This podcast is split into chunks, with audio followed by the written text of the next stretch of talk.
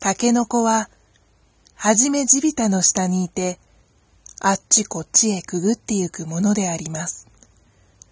そして雨が降った後などに、ポコポコと土から頭を出すのであります。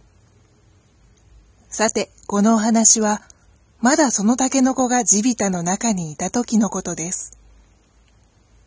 タケノコたちは遠くへ行きたがってしようがないので、お母さんの竹が、そんなに遠くへ行っちゃいけないよ。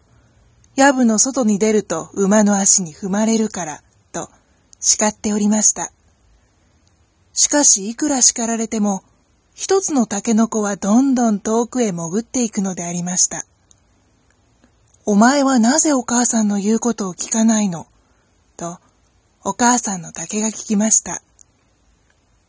あっちの方で、美しい優しい声が、私を呼ぶからです。と、その竹の子は答えました。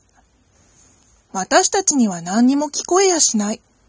と、他の竹の子たちは言いました。けれど私には聞こえます。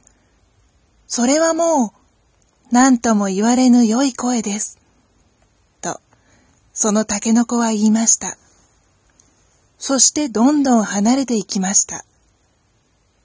とうとうこのタケノコは他のタケノコたちと別れて垣根の外に頭を出してしまいました。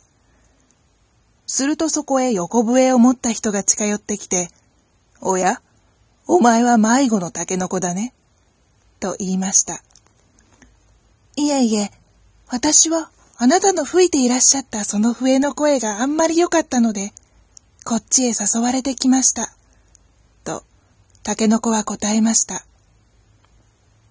さて、このタケノコは、大きく硬くなった時、立派な横笛となりました。